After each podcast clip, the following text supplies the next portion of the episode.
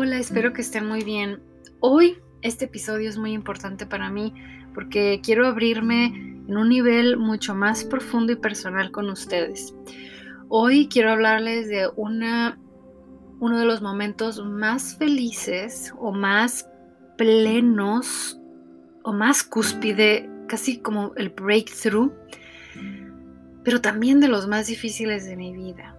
Y pensarán, ¿cómo puede ser que sea su mejor momento? Y, está diciendo que el peor, no el peor, no, no diría que el peor, pero fueron difíciles.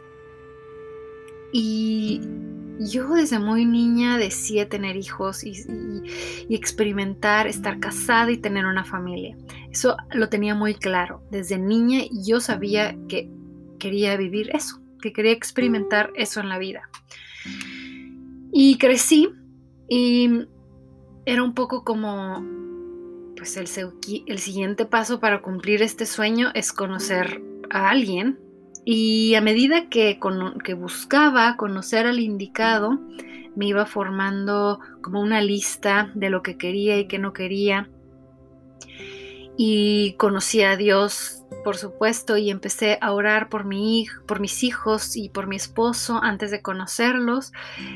Y después de conocer a Dios, por supuesto, antes no creo que se me hubiera ocurrido, yo creo que más fue como un, llamado, una alerta al Espíritu Santo de que lo hiciera y lo empecé a hacer en obediencia.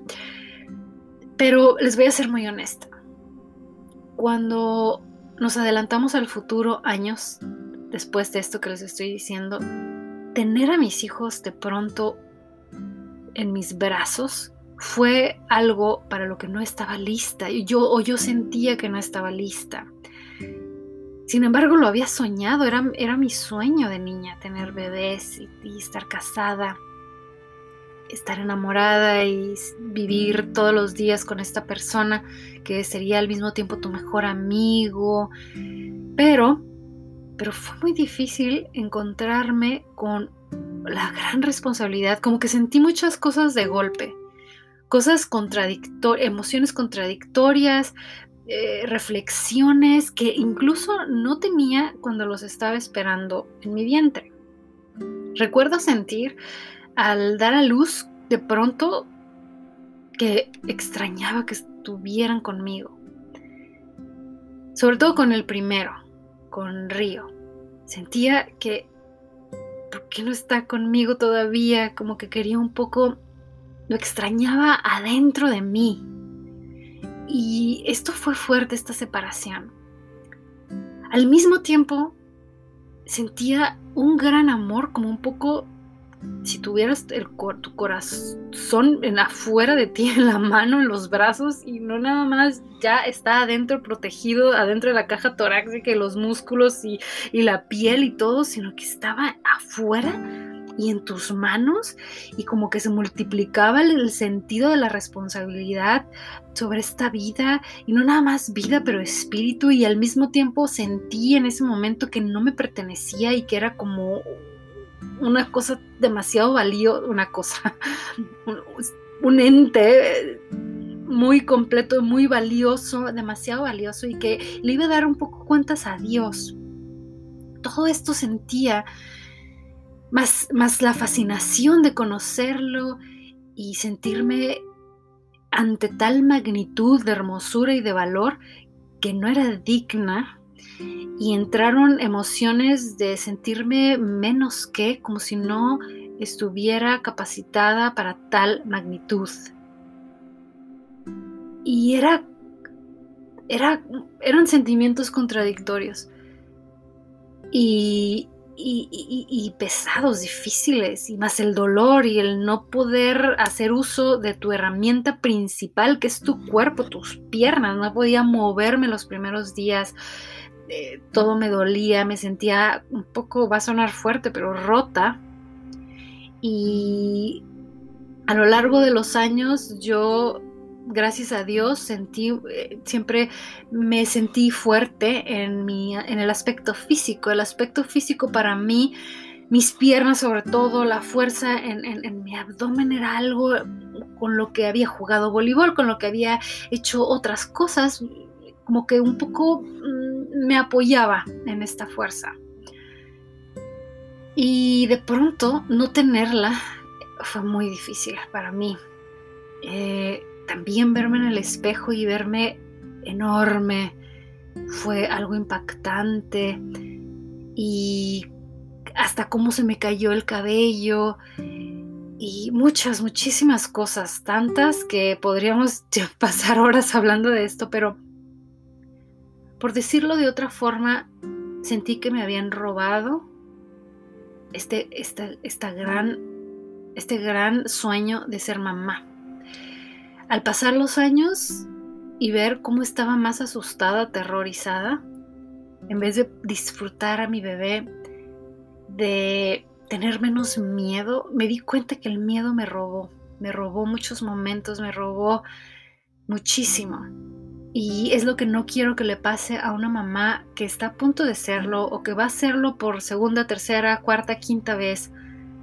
O en la etapa de mamá que te encuentres. Quiero, quiero que mi gran error de haber cedido ante la tentación del miedo, que no te robe a ti los años de disfrutar a tus bebés, a tus niños chiquitos. Em, abrázalos, ámalos, no importan los errores que llegues a cometer, nadie es perfecto, no dejes que la voz de nadie que te haga sentir poquita culpa dejes, dejes entrar a tu, a tu conciencia, a tu corazón, rechaza cualquier pensamiento, cualquier voz o frase de alguna persona que te quiera hacer sentir menos que. Eres la mejor mamá del mundo porque es la mamá que tiene tu hijo, la única. Y eres la mejor mamá del mundo porque lo tuviste en tu vientre y está vivo o viva. Punto. Siéntete confiada, siéntete suficiente, siéntete contenta con eso. Y ámalos, abrázalos. Dile, dile que lo amas, dile que la amas, abrázalo dale besos. Tú eres una excelente mamá, un excelente papá. Lo eres.